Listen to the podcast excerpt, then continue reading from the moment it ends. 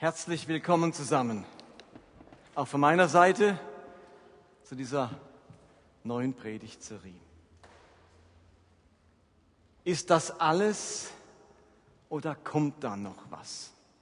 Wir werden auch heute erst die Predigt haben und dann uns mehr Zeit zum Singen nehmen, weil uns das Singen diese 20, 30 Minuten dann nochmal Gelegenheit geben, nach einer Predigt nicht einfach nach Hause und gleich vielleicht wieder in Trubel, Alltag, sondern noch ein bisschen dran festzuhalten.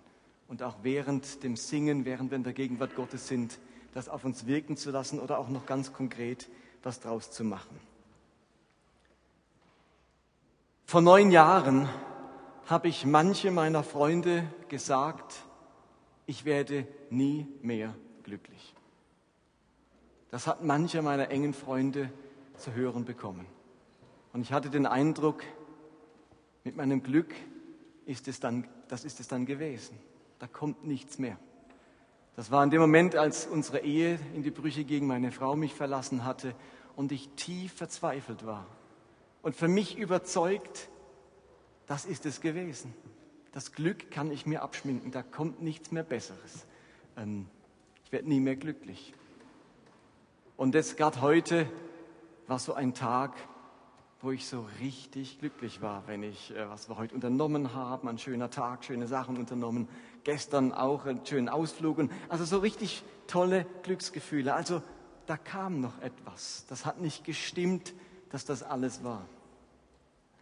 Und vielleicht seid ihr seit zehn Jahren verheiratet. Und irgendwie steckt eure Ehe in der Sackgasse. Der Liebestank zwischen euch scheint leer zu sein. Er hat sich geleert durch die Schwächen, die man voneinander kennengelernt hat. Und irgendwie sind einem die Ideen ausgegangen, wie man diesen Tank wieder füllen könnte. Man findet nicht mehr so viele Gesprächsthemen. Wenn man redet, dann oftmals über das Gleiche. Und ihr fragt euch, ist das alles? Ist das jetzt der Zustand unserer Ehe? Bis zur goldenen Hochzeit, dass man sich nicht mehr viel zu sagen hat, dass die Liebe irgendwie nicht mehr brennt, dass man vieles verloren hat? Ist das jetzt alles, was unsere Ehe noch hat? Oder kann da noch mal was kommen? Geht da noch mal etwas in unserer Ehe?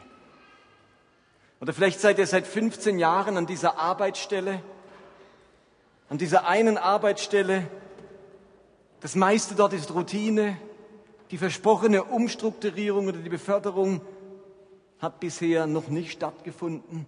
Und nach dieser langen Zeit ist vieles monoton geworden. Jeder Handgriff ist bekannt, die gleichen Sitzungen schon hundertmal erlebt.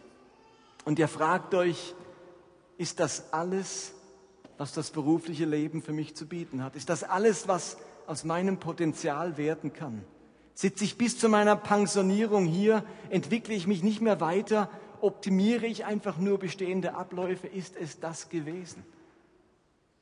Oder kommt da noch mal was? Habe ich noch mal eine Zukunft, eine Perspektive? Gibt es noch mal einen Ort, wo ich mein Potenzial entfalten kann, wo es weitergeht, wo ich was riskieren kann? Oder war das alles? Oder vielleicht bist du seit 20 Jahren schon Christ, schon gläubig, mit großer Leidenschaft gestartet, mit einer Begeisterung für Jesus und die Gemeinde und im Lauf der Jahre hat sich vieles abgekühlt. Hingabe hat sich verbraucht. Ernüchterung ist eingezogen. Enttäuschungen mit Gott und mit Menschen wurden erlebt. Der Glaube wurde zur Routine, manches Mal auch zur lästigen Pflicht. Man erlebt nicht mehr die Kraft des Glaubens, die Inspiration der Bibel oder die Gegenwart Gottes im Gebet. Und ihr fragt euch, ist es das gewesen mit meinem Glauben? Ist das alles, was mein Glaube zu bieten hat? Muss ich mich mit dem Zustand meines Glaubens jetzt abfinden? Ist das der natürliche Lauf der Dinge, dass Glaube mittelmäßig wird, der freundliche, aber relativ unbedeutende Begleiter des Lebens? Oder kommt da noch etwas? Hat Gott noch was vorbereitet für mich? Hat mein Glaube noch Potenzial und Entfaltungsmöglichkeiten? Kann ich den Reichtum des Glaubens wieder entdecken? Komme ich aus dieser Sackgasse des Glaubens wieder heraus? Kommt da noch etwas? Und ich könnte euch noch so manches Beispiel erzählen, wo ihr euch in irgendeinem Lebensbereich so fühlt, dass man an der Sackgasse ist, dass man vor einer Wand steht, dass es nicht weitergeht, dass man keine Optionen mehr hat, keinen Spielraum und irgendwie denkt, war's das jetzt? Ist das das Ende? Bleibt jetzt alles so? Oder gibt es da mehr? Kommt da noch etwas? Und diese Frage, kommt da noch was? Beschäftigt mich nun schon seit längerer Zeit. Das war noch nicht alles, da kommt noch etwas.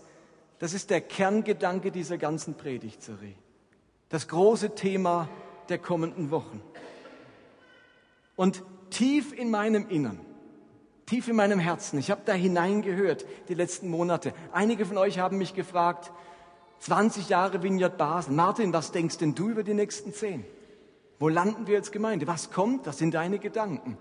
Und das waren gute Fragen.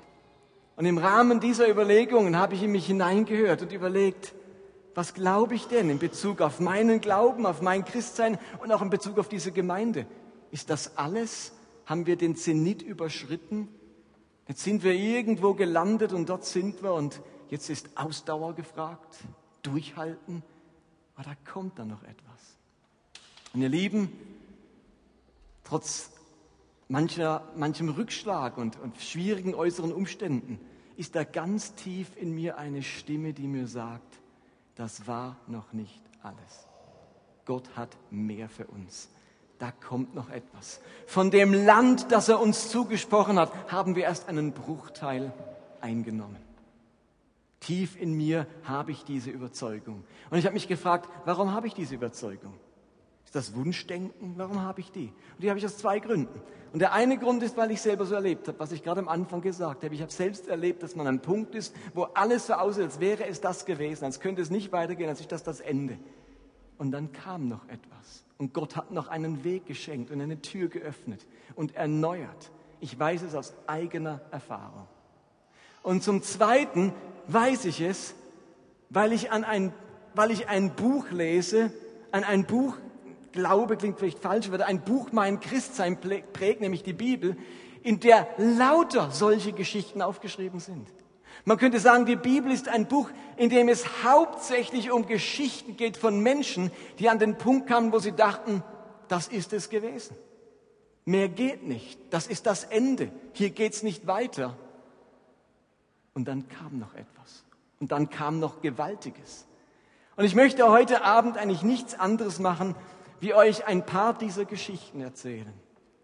Wie Menschen in diesem Buch an den Punkt kamen, wo sie dachten, das war alles, mehr kommt nicht, und dann noch mordsmäßig was nachkam.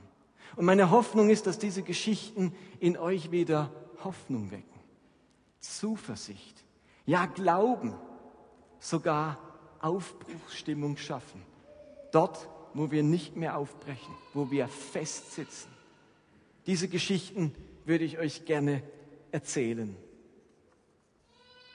Denn immer wieder im Alten und im Neuen Testament machen Menschen die Erfahrung, dass es einen Gott gibt, der bei meiner Sackgasse, bei meinem Stillstand, bei meiner Mauer einen Weg findet und die Blockaden löst und Neues schenkt.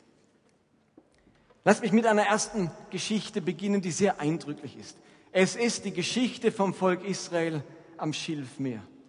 Das ist eine der eindrücklichsten Geschichten zu diesem Thema im Alten Testament. Ihr müsst euch vorstellen und, und geht mit mir in die Geschichte und, und versucht die Geschichten mal neben all dem, was ihr von den Geschichten wisst, bewusst unter dem Aspekt, ist das alles oder kommt da noch was zu sehen? Also versetzt euch in die Geschichte rein und versucht mit den Leuten mitzudenken und mit ihnen an den Punkt zu kommen, wo man denkt, das war's jetzt. Sorry, da, da, da geht nichts mehr. Und die Israeliten, die sind seit über 400 Jahren Sklaven in Ägypten unterdrückt und dann erbarmt sich Gott und schickt ihnen einen Retter. Er beruft Mose und sagt, jetzt ist die Zeit gekommen, jetzt geht's raus und nach vielen Verhandlungen und hin und her und, und, und, und großen Wundern geschieht es tatsächlich, dass der Pharao das Volk ziehen lässt. Sie packen ihr Hab und Gut zusammen, plündern die Ägypter und ziehen mit Sack und Pack hinaus in die Wüste, in die erhoffte Freiheit. Und nach ein paar Tagesmärschen erreichen sie das Schilfmeer. Und es heißt dann in 2. Mose 14, Die ganze ägyptische Streitmacht verfolgte die Israeliten und holte sie ein, während sie am Meer lagerten. Als die Leute von Israel sahen, wie der Pharao mit seinem Heer heranrückte, packte sie die Angst und sie schrien zum Herrn um Hilfe. Zu Mose aber sagten sie, hast du uns aus Ägypten geführt, damit wir hier in der Wüste sterben? Gab es in Ägypten keine Gräber? Wozu hast du uns von dort weggeführt? Mose antwortete ihnen, habt keine Angst, wartet ab und seht, wie der Herr euch heute retten wird. Ihr werdet Zeugen sein, wie die Ägypter ihre größte Niederlage erleben. Der Herr wird für euch kämpfen, ihr selbst braucht gar nichts zu tun. Und wenn wir uns diese Situation mal vorstellen, uns in die Israeliten hineinversetzen, dann hatten die jetzt wirklich auf die große Freiheit gehofft. Sie hatten gehofft, in Freiheit zu gelangen nach all diesen zehn Verhandlungen, nach diesen vielen Jahren der Sklaverei. Und nun stehen sie am Ufer des Meeres. Sie wollten den kürzesten Weg nehmen. Es, es gab den Weg außenrum um dieses Schilfmeer. Sie gehen den direkten Weg, um möglichst schnell wegzukommen aus der Nähe des Pharaos. Und jetzt kommen sie an dem Ufer an und denken, jetzt sind wir weg und jetzt können wir gemütlich da marschieren um dieses Schilfmeer herum. Und der Pharao überlegt sich alles anders und verfolgt sie. Und jetzt ist hier das unüberwindbare Rote Meer und hier kommt die gesamte Streitmacht des Pharaos. Und in der Verzweiflung und Klage der Israeliten spüren wir ihre Angst, ihre Sorge, dass das das Ende ist. Das heißt da, da packte sie die Angst und sie schrien zum Herrn. Jetzt sterben wir hier. Also ihre, ihre Gefühle und Gefühle, also die objektiven Tatsachen waren, jetzt kommt das Ende. Entweder wir ertrinken im Meer oder wir werden erschlagen von den Ägyptern. Sie, werden, sie wenden sich an Gott und an Mose mit der Frage, ist es das gewesen? Ist das unser Ende? Kann es das wirklich gewesen sein, Mose? Nach all den Wundern, nach all den Zusagen und Verheißungen Gottes kann es doch nicht hier enden. Da muss doch noch irgendwas kommen. Sonst hätten wir gleich in Ägypten sterben können. Gott, wir stehen mit dem Rücken zur Wand. Wir sind in der Sackgasse. Es geht hier nicht weiter. Es hat so verheißungsvoll begonnen. Und jetzt endet es hier. Kennt ihr das? Hat eure Ehe so verheißungsvoll begonnen? Hat euer Glaube so verheißungsvoll begonnen? Hat diese Ausbildung oder diese Freundschaft oder euer gesundheitlicher Zustand mal so verheißungsvoll ausgesehen? Und jetzt merkt ihr, ich bin irgendwie mit dem Rücken zur Wand. Und in dieser ausweglosen Situation greift Gott tatsächlich ein und schafft den Weg durchs Meer. Das war es für die Israeliten eben noch nicht gewesen. Da kam noch etwas. Da teilt sich das Meer, da öffnet Gott eine Tür, er zeigt einen neuen Weg und es geht tatsächlich weiter nach einer Phase schlimmster Verzweiflung, Stillstand, Erstarrung vor Angst und Panik geht es tatsächlich weiter. Ich finde, diese Geschichte ist exemplarisch für Gottes Handeln mit seinen Kindern. Immer wieder bekommen Menschen den Eindruck, dass es nicht weitergeht, dass es das gewesen ist. Und dann war es doch nicht das Ende, sondern Gott schenkt einen neuen Weg, neues Wachstum, neue Antworten, neue Rettung. Da kam noch was. Und diese alte Geschichte, die ich mit meinen Viertlässlern, nee, Drittklässlern sogar durchnehme, also eine Kindergeschichte am Roten Meer, da habe ich den Kindern ein Bild, also wir haben diese Geschichte so aufgearbeitet, dass ich ein Sackgassenbild auf die Tafel gemalt habe. Und das Bild war, im Leben ist man manchmal in der Sackgasse. Und dann schenkt Gott einen Weg. Und was ich den Drittklässlern beigebracht habe, kam mir, das ist nicht nur für Drittklässler, das ist für uns alle eine wichtige Wahrheit. Immer wieder gibt es Sackgassen im Leben. Da geht es nicht weiter scheinbar. Und für viele Menschen ist die Sackgasse tatsächlich dann die Sackgasse. Und die Bibel sagt uns, ihr seid ein anderes Volk. Ihr seid ein Völkchen, das in Sackgassen nicht Sackgassen. Und mit diesem Gott kann man über Mauern springen. Da gibt es immer noch einen Weg. Also insofern ist das eine ganz beeindruckende Geschichte dafür. Stell dir vor, wenn die Israeliten wachsen mit der Geschichte auf. Die wird erzählt am Lagerfeuer. Jedes Kind kennt die. Das ist so Volks- und Kulturgut bei den Israeliten, wenn man mit so einer Geschichte aufwächst dass man am Roten Meer steht und es ist finito, das ist das Ende und dann öffnet sich das Meer. Mit was für einem Lebensgefühl lebt dieses Volk? So ein Volk mit so einer Geschichte, in ihrem tief verwurzelten Kulturgut, religiösem Gut, ist ein Volk, das mit großer Zuversicht lebt. Dass egal was passiert, egal wie sehr sie mit dem Rücken Wand, zur Wand stehen, sagen, das ist noch nicht das Ende. Mit uns geht's weiter. Das erlebt dieses Volk der Juden bis heute. Die stehen immer wieder mit dem Rücken zur Wand, erleben, erleben auch große Niederlagen. Aber an diesem Volk steckt ein Wissen, dass das noch nicht das Ende war. Es ist noch nicht vorbei mit uns. Und vielleicht hat dieses Volk so vieles überstanden, wo viele, viele anderen Völker der letzten 4000 Jahre aufgehört haben zu existieren. Von den ganzen anderen historischen Völkern der Bibel gibt es nichts mehr heute. Aber die Juden gibt es noch. Denn die sind mit einer Geschichte groß geworden, dass da noch etwas kommt. Das hat in ihnen ein, ein, ein Grund, eine Grundgesundheit an Zuversicht und Glauben geschaffen. Und das ist eben nicht die einzige Geschichte. Das Alte Testament ist voll davon. Eine andere, auch für die Juden ganz berühmte und, und wesentliche Geschichte ist die Geschichte von Abraham. Da ist dieser Abraham wird berufen von Gott, dass er einmal Nachkommen haben wird wie Sand am Meer und wie Sterne am Himmel. Und dann erlebt er, dass sie unfruchtbar sind. Und nach langem, qualvollen Warten entschließen die beiden sich, Abraham und Sarah, eine Magd in den Prozess einzuspannen und mit ihr im Namen der Ehefrau ein Kind zu zeugen. Und so gelingt es, es wird dem Abraham und der Sarah ein Kind geboren namens Ismael. Jetzt haben sie ihren Sohn von der Magd. Und sie werden gedacht haben, das war's jetzt. Naja, ein Sohn, zwar nicht ein leiblicher, aber das ist jetzt gewesen. Einen leiblichen haben wir leider nicht geschafft. Hätte es halt anders gekommen, wie vielleicht haben wir uns verhört oder nun ja, ist halt gewesen. Ende der Familienplanung. Ich bin 100, Sarah ist 90. Ist relativ realistisch gedacht. Und 13 Jahre lang kommt auch nichts mehr. Aber irgendetwas im Innern von Abraham kommt nicht zur Ruhe und lässt ihn erahnen, dass es das immer noch nicht gewesen ist. Und Paulus, interessanterweise, 3000 Jahre, 2000 Jahre später, beschreibt, was in Abraham vorgegangen ist im Römerbrief. Dort sagt er nämlich in Römer 4, Vers 20, statt die Zusage Gottes in Frage zu stellen, also mit den Nachkommen, wie es der Unglaube tun würde, ehrte Abraham Gott, indem er ihm vertraute. Er wurde dadurch in seinem Glauben gestärkt. Er war fest davon überzeugt, dass Gott die Macht hat, das, was er zugesagt hat, auch zu tun. Abraham hatte diesen festen Glauben, da kommt noch was. Und was wurde ihm zur Gerechtigkeit gerechnet? Genau dieser Glaube.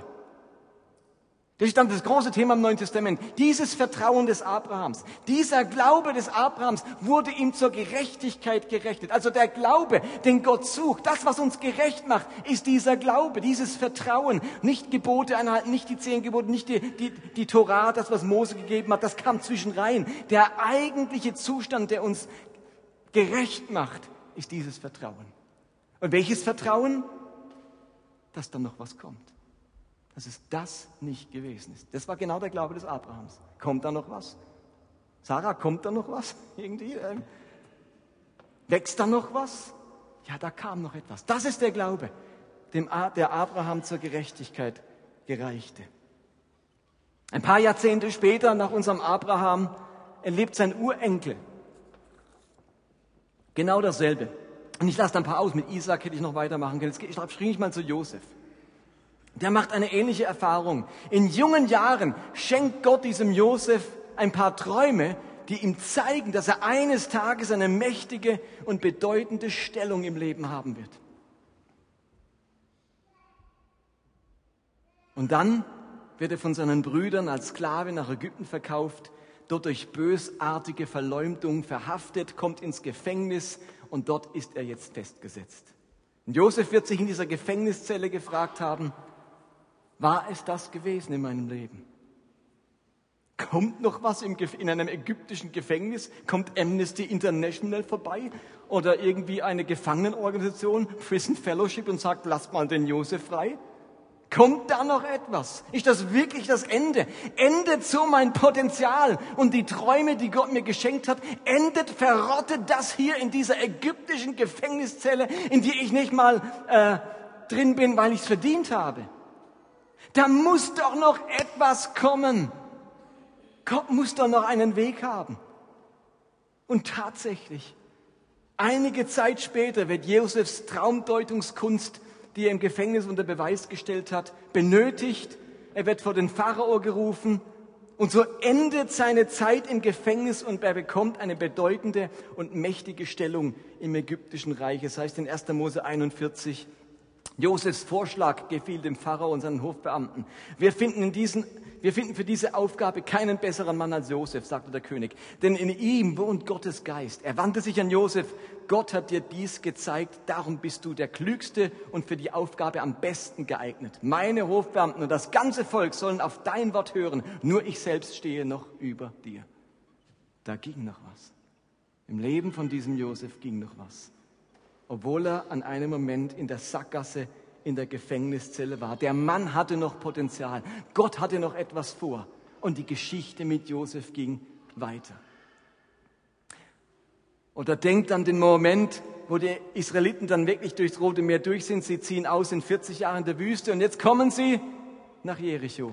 Eine uneinnehmbare Stadt, deren Mauern nicht zu erobern sind. Und die Israeliten werden sich gedacht haben, ist das jetzt gewesen? Haben wir uns jetzt 40 Jahre in der Wüste die Latschen abgelaufen, damit es hier endet an den Mauern Jerichos? Die waren schon in der Bronzezeit im, im, im, im, im Kanaan. Die waren in der Bronzezeit und Israel war noch in der Steinzeit.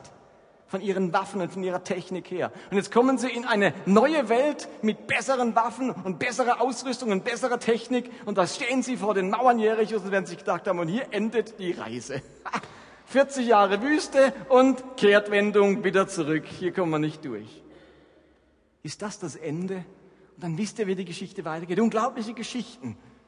Trompetenstöße, Posaunenstöße bringen die Mauern zum Einsturz. Und es gibt einen Weg, der vorher nicht da war. Die Mauern stürzen ein und sie erobern das verheißene Land. Zwei Beispiele habe ich noch. Da haben wir den jungen Mann namens David. Und Gott verheißt ihm das Königtum, als er noch ganz jung war. Und sagt ihm, du bist ein Mann nach meinem Herzen. Du sollst König werden. Und heimlich, damit es der amtierende König nicht merkt, wird er von Samuel, vom Propheten Samuel zum König gesalbt. Und dann kommt alles anders. Anstatt einer Karriere als designierter König muss er fliehen, lässt der bisherige König David verfolgen, jagt ihm nach, sucht ihn in jedem Winkel des Landes. Es gibt Momente, da war David so verzweifelt, Saul verfolgt ihn, er muss zu einem anderen König fliehen, der weiß, das ist ein gefährlicher Staatsgast, da macht mir Saul den Kopf oder erklärt mir den Krieg, wenn ich ihn David beherberge. Dann spielt David der Verrückte, lässt den Schaum aus dem Mund laufen und der andere König denkt, naja, der, der ist wirklich keine Gefahr, der ist ein Irrer, den können wir ruhig irgendwo Asyl gewähren. Und er, so Zeug erlebt der David und irgendwann hockt er dann in einer Höhle, die Armee Sauls steht vor der Höhle und er wird sich gedacht haben, das ist das Ende. So endet meine Karriere als möchtegern König. Wie kann es da je weitergehen angesichts dieser Übermacht? Und in dem Moment, wo Saul ganz nah an dem David dran war, fällt das, kommt das, die Nachricht, die Philister sind eingefallen und Saul muss ablassen von David, wendet sich ab und er stirbt im Kampf gegen die Philister. Und plötzlich öffnet sich eine Tür. Und David wird tatsächlich nach über 15 Jahren oder 14 Jahren äh, umherfliehen zum König gesalbt. Davids Geschichte war in dieser Höhle noch nicht zu Ende. Da ging noch etwas. Gottes Plan war noch nicht fertig. Gottes Ziele waren noch nicht erreicht. Dieser Mann hatte noch Potenzial und so wird David tatsächlich König. Merkt ihr das? All die großen Gestalten im Alten Testament. Eine Erfahrung mit, ist das alles oder kommt da noch was gemacht haben? Denkt ihr an Jeremia im Brunnen an David, äh, an Daniel in der Löwengrube. Ich könnte euch alle biblischen Geschichten, äh, Gestalten erwähnen und ihr findet bei allen den Moment, wo sie dachten, das ist es jetzt gewesen. Und dann kam noch etwas. Das ist das Zeugnis dieser ganzen Schrift. Da kommt noch etwas.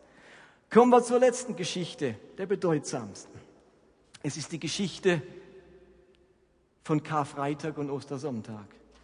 Vielleicht die, die wir auch am besten kennen. Es ist Kar-Samstag. Gestern wurde Jesus hingerichtet, grausam ans Kreuz geschlagen. Und das Ganze ging so einfach. Kein Widerstand, kein Eingreifen vom Himmel, kein Aufbäumen Jesu. Und jetzt ist dieser Messias der Herzen tot, in ein Felsengrab gelegt und ein Stein davor gerollt. Keine Predigt mehr, keine Heilungen, keine Wunder, keine Gerechtigkeit für die Armen, keine Gerichtsworte über die Mächtigen, alles vorbei, finito. Und die Jünger werden sich gefragt haben, ist es das wirklich gewesen? Ist jetzt vorbei nach diesen drei Jahren? Ist das wirklich das Ende? Kommt da nichts mehr? Haben wir da was falsch verstanden? Haben wir uns getäuscht? Haben wir auf den falschen Mann gesetzt? Und in ihrer Ernüchterung und Perspektivlosigkeit fangen einige schon wieder an, ihrer Arbeit nachzugehen. Petrus und seine Kumpels gehen wieder fischen. Das scheint es gewesen zu sein. Kapitel Jesus geschlossen. Ich meine, der Mann ist tot. Wenn er inhaftiert werde, könnte man noch Hoffnung haben. Er ist tot. Er ist nicht einfach so scheintot, dass man denkt, ja, vielleicht wacht er wieder auf. Er ist richtig tot. Die Römer haben es überprüft. Die Lanze in seiner Seite hat deutlich gemacht, der Mann ist tot. Jetzt können wir ihn abnehmen. Vorbei. Da kommt nichts mehr. Steht ihr? Versetzt euch in die Jünger. Wir sagen, hallo Martin, da kommt doch was. Wir wissen doch über Ostern. Vor Ostern konnte man noch nicht so denken, dass es Ostern gibt. Da hatte man nur den Karfreitag und den Kar-Samstag.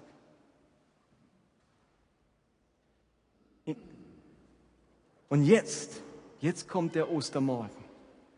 Und dieser Ostermorgen macht ein für alle Mal deutlich, dass da noch etwas geht, dass noch etwas kommt, dass die Geschichte noch lange nicht zu Ende ist und dass das Reich Gottes noch unheimlich viel Potenzial hat.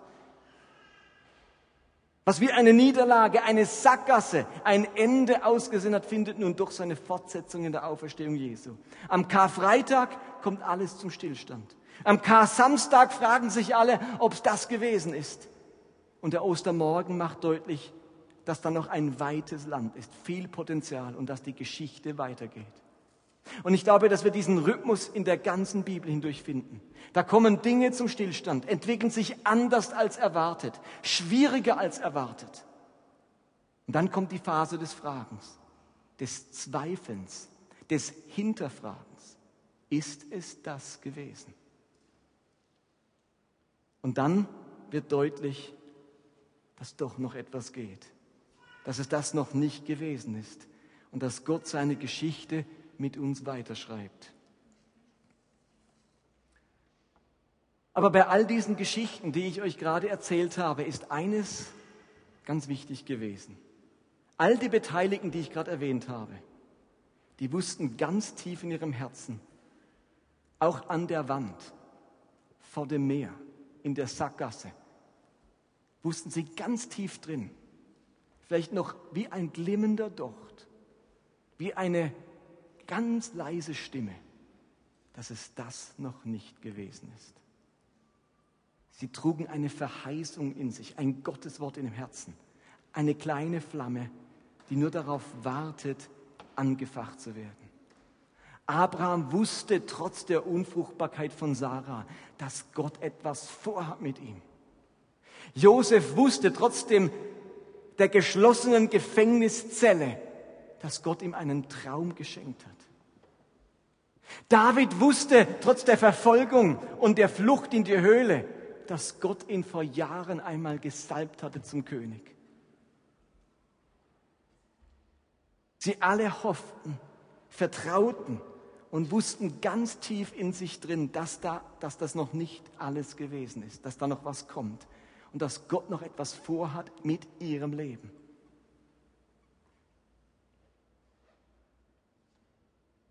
Und wir kennen in der Bibel so gut wie keinen, der nicht Kar-Samstag erleben musste. Fast alle Männer und Frauen in der Bibel erlebten diesen Moment, wo der Zweifel und die Fragen kamen, ob es das jetzt gewesen ist. Und sie alle mussten diese kleine Flamme in ihrem Herzen bewahren, mit der Hoffnung, dass noch etwas kommt, dass noch Potenzial vorhanden ist, dass noch ein weites Land vor ihnen liegt. Und ich möchte die Predigt enden mit der Frage, die ich am Anfang schon einmal gestellt habe. Wo stehst du gerade heute Abend? Befindest du dich gerade im Karfreitag oder im Kar-Samstag, wo gewisse Dinge in deinem Leben zum Stillstand gekommen sind, wo sich nichts mehr bewegt, wo sich Verheißungen nicht erfüllen und Dinge sich ganz anders entwickelt haben, als du es erwartet hast und gedacht hast. Fragst du dich momentan in irgendeinem Lebensbereich, ist es das gewesen? Kommt da noch was? Geht da noch was? Bist du immer noch Single, aber ganz tief in dir drin glaubst du, dass es das noch nicht gewesen ist, sondern Gott dir noch einen Partner schenken möchte? Oder du wartest immer noch auf Kinder, aber du weißt in deinem Innern, dass auf dem Gebiet der Familie noch etwas gehen soll, dass es das noch nicht gewesen ist, sondern Gott dir etwas verheißen hat. Oder du steckst in deinem Beruf fest, ohne Perspektive, aber tief in deinem Innern weißt du, dass dein Potenzial noch nicht entfaltet ist und dass du mehr kannst und mehr drin liegt und noch was gehen muss. Oder deine Ehe steckt in der Sackgasse und irgendwie ist da ein Graben zwischen dir und deinem Ehepartner, aber tief in deinem Innern weißt du, dass eure Ehe zu mehr berufen ist und dass eure Geschichte miteinander noch nicht zu Ende ist und dass Gott viel mehr Potenzial und Segen auf eure Ehe gelegt hat, als du jetzt gerade siehst. Oder vielleicht steckst du mit deiner Gesundheit in einer Sackgasse und du wartest immer noch auf diese Heilung, dass es besser wird und dass Gott eingreift. Und tief in dir weißt du, das ist es nicht gewesen. Ich weiß, dass das nicht chronisch sein wird, nicht bis zu meinem letzten Tag erleben muss, wie es immer schlimmer wird. Da geht noch was. Gott kann noch etwas. Oder dir bereitet eben dein Glaube keine Freude und keine Begeisterung mehr. Und doch weißt du ganz tief in dir drin, dass die Entscheidung für Jesus damals die richtige war. Und dass da eigentlich noch ein weites Land ist, das du im Glauben einnehmen darfst. Und das war es noch nicht gewesen mit deinem Glauben. Da liegt noch mehr drin. Gott kann noch mehr in deinem Leben tun und du kannst ihn noch mehr erleben. mit diesem Gedanken tief in deinem Innern, dass es das noch nicht gewesen ist, sondern dass da noch mehr kommen muss, bist du wirklich in guter Gesellschaft. Da bist du nicht alleine. Das haben die großen Männer und Frauen der Bibel vor dir durchgemacht. Das haben die Menschen in der Kirchengeschichte durchgemacht. Das haben die Menschen, die hier in dieser Kirche saßen, durchgemacht. Und ich möchte heute nicht mehr als dass ihr diesen einen Gedanken mit nach Hause nehmt. Ich möchte, dass ihr diese innere Stimme in euch wieder entdeckt, die euch sagt, dass es das noch nicht gewesen ist, sondern dass Gott noch mehr mit euch vorhat und ein weites Land auf euch wartet und euer Potenzial noch nicht entfaltet ist in seiner Fülle. Am Ende der Unfruchtbarkeit kamen Isaac und Jakob und Esau. Am Ende der Gefängniszelle kam die Herrschaft in Ägypten. Am Ende des Schilfmeers kam die Teilung. Und am Ende der Flucht kam die Salbung zum König. Und am Ende des Grabes kam die Auferstehung. Jesus sagt in Matthäus 12, das geknickte Rohr wird er nicht zerbrechen und den glimmenden Docht nicht auslöschen. Ihr Lieben, ich wünsche mir von Herzen, dass Jesus im Laufe dieser Predigtserie bei ganz vielen von uns den glimmenden Docht wieder entfachen kann. Dass wieder ein Brennen in uns entsteht, eine Erwartung, dass es das noch nicht gewesen ist, sondern ein weites Land auf uns wartet. Und ihr Lieben, die Juden tragen dieses Bewusstsein bis heute in ihrer geistlichen und, und, und, und, ähm, und nationalen DNA. Und wir Christen sollten das auch. Schaut euch unsere Welt an, was momentan läuft. Der Terror der IS, die Hunderttausenden und Millionen von Flüchtlingen, die Ukraine-Krise, die Griechenland-Krise, ähm, was überall auf der Welt geschieht. Ganz viele Menschen haben den Eindruck, jetzt ist irgendwie kommt das Ende. Irgendwie, keine Ahnung, wie es dort weitergehen soll. Keine Ahnung, was da für eine Zukunft auf uns wartet. Leute, die verzweifelt sind, die, die ihre Zweifel haben, wie es weitergeht, die keine Perspektive haben. Ihr Lieben, da braucht es ein Volk wie uns, das etwas verstanden hat, dass es bei diesem Gott immer noch weitergeht, dass es immer noch einen Weg gibt, dass sich immer noch eine Tür öffnen kann, dass es immer noch eine Lösung gibt. Das müssen wir ausstrahlen. Und wenn ich mir die Nachrichten anschaue, dann merke ich, wie ich ganz schnell auch von dieser Depression befallen werde. Und dann sage ich mir, Augenblick mal, ich bin eines anderen Geistes Kind. Ich möchte es an mir tragen, dass das Meer sich teilt, das Grab sich öffnet, Lösungen kommen, Antworten kommen. Und jetzt werdet ihr vielleicht sagen, hey, Freundchen, bist du ein bisschen optimistisch. Das klappt ja nicht immer. Mancher ist dann doch verreckt in der Grube oder sonst irgendwo. Und wisst ihr was ja? Es gibt die eine Stelle, wo Gott dem Paulus sagt, lass dir meine Gnade genügen. Für dich geht's nicht weiter. In dieser einen Frage, da war's das. Lass dir genügen. Aber ihr Lieben, solange wir das nicht hören, solange uns Gott das nicht klipp und klar sagt, glauben wir was? Glauben wir, wie es zu unserer DNA gehört? Da kommt noch was. Da geht noch was. Das ist es nicht gewesen. Und bloß weil einmal in der Bibel ein Paulus was anderes gehört hat, ist das nicht der neue Standard und die neue Kultur von uns Christen. Es ist die andere, die wir überall lesen und die uns Jesus, Gott in Jesus vorgemacht hat. Insofern wünsche ich mir unter uns einen neuen Aufbruch, eine neue Erwartung. Und wisst ihr was? Jetzt muss Gott kommen. Was ist, wenn ich jetzt fünf Wochen lang in euch Erwartung schüre? Aufbruchstimmung. Und dann kommt Gott nicht. Dann haben wir ein Problem. Oder? Stimmt doch. Also wenn man Erwartungen weckt und dann werden sie nicht erfüllt, dann bin ich entweder ein Schwätzer und man muss mich zum Teufel jagen oder irgendwas stimmt nicht. Und ich glaube, dass ganz viele von denen in der Bibel an den Punkt kamen, wo sie sagen, Gott, also jetzt hast du ein Problem. Jetzt kann nichts mehr gehen. Jetzt hast du verpasst, Gott. Das werde ich am nächsten, nächsten Sonntag, hat Jesus es ganz oft erwähnt, so im Sinne von, er stinkt schon bei Lazarus. Jetzt, Jesus, jetzt hast du dich verkalkuliert. Also, man kann doch jemand aufwecken, wenn er gerade mal tot ist. Aber nach vier Tagen, er stinkt schon. Jesus, jetzt hast du es verpasst. Und wisst ihr was? Da ging noch was. Bei dem Lazarus. Und auch wenn ihr den Eindruck habt, Jesus, jetzt bist du zu spät. Also jetzt geht nichts mehr. Der Job ist gekündigt. Das Konto ist leer, die Scheidung ist eingereicht, der Arzt der Operationsteam ist festgemacht. Dann will ich, dass wir wieder Aufbruchstimmung haben, sagen, halt Augenblick, wir glauben, da geht noch was, da kommt noch was. Wenn wir das als Gemeinde wieder ergreifen, für unser Leben und für unsere Church, ihr Lieben, dann kommt noch was, dann geht noch was. Nehmt diesen einen Gedanken mit. Amen. Lasst uns aufstehen, die Band kann gerne auf die Bühne kommen.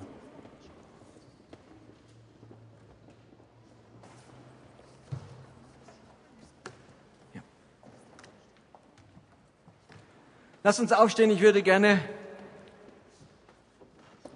beten.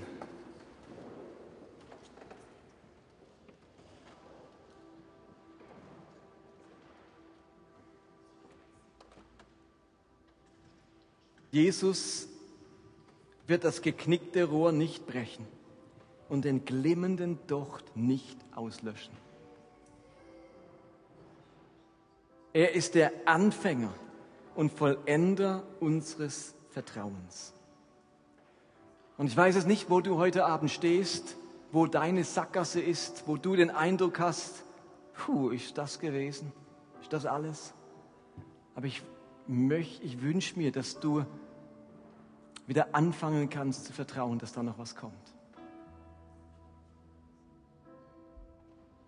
Und ich würde gern für all diejenigen beten, die sagen, Gott, ich öffne mich heute Abend, dass du den glimmenden Docht wieder anfachen kannst, dass du die erstorbenen Erwartungen wieder zum Leben erwecken kannst, dass du die sterbende Hoffnung wieder heilen kannst. Aber ich will glauben, dass da noch was kommt, dass noch was geht und dass das nicht alles war. Und wenn dir es heute Abend so geht, wenn du gern dieses Erlebnis machen würdest und dieses Gebet sprechen würdest, dann lass uns noch die Hände zu Gott erheben und ich bete gern für euch und dann singen wir nochmal das Lied, es gibt mehr, es gibt mehr. Lass uns unsere Hände aufstrecken, wenn du einsteigen willst jetzt in dieser Serie, dass Gott dich füllen kann mit neuem Vertrauen, neuer Hoffnung, neuer Zuversicht. Heiliger Geist, ich bitte dich, dass du in unsere Herzen gerade jetzt dieses tiefe Wissen, diese tiefe innere Stimme ausgehst und sprichst, dass da noch mehr kommt, dass es das noch nicht gewesen ist. Komm, Heiliger Geist, Ich bitte dich, dass du den Zweifel und die Verzweiflung, die Hoffnungslosigkeit und die Panik, das Gefühl, mit dem Rücken an der Wand zu stehen, nicht weiter zu wissen, keine Antworten zu haben, keinen Weg mehr zu sehen, keine Perspektive zu haben, dass du das jetzt nimmst und ersetzt mit neuem Glauben und Zuversicht und Vertrauen, du Anfänger und Vollender des Glaubens. Herr, rüttle uns auf, schenk unter uns einen Aufbruch, schenk neue Erwartungen. Lass es wachsen, Tag für Tag, Woche um Woche, dass wir am Ende wieder glauben können, da kommt noch was in unserem Leben, in unserer Gemeinde, im Reich Gottes. So komm, Heiliger Geist, und fülle die Herzen, fülle die Gedanken, fülle den Geist von jedem Einzelnen und berühre ihn.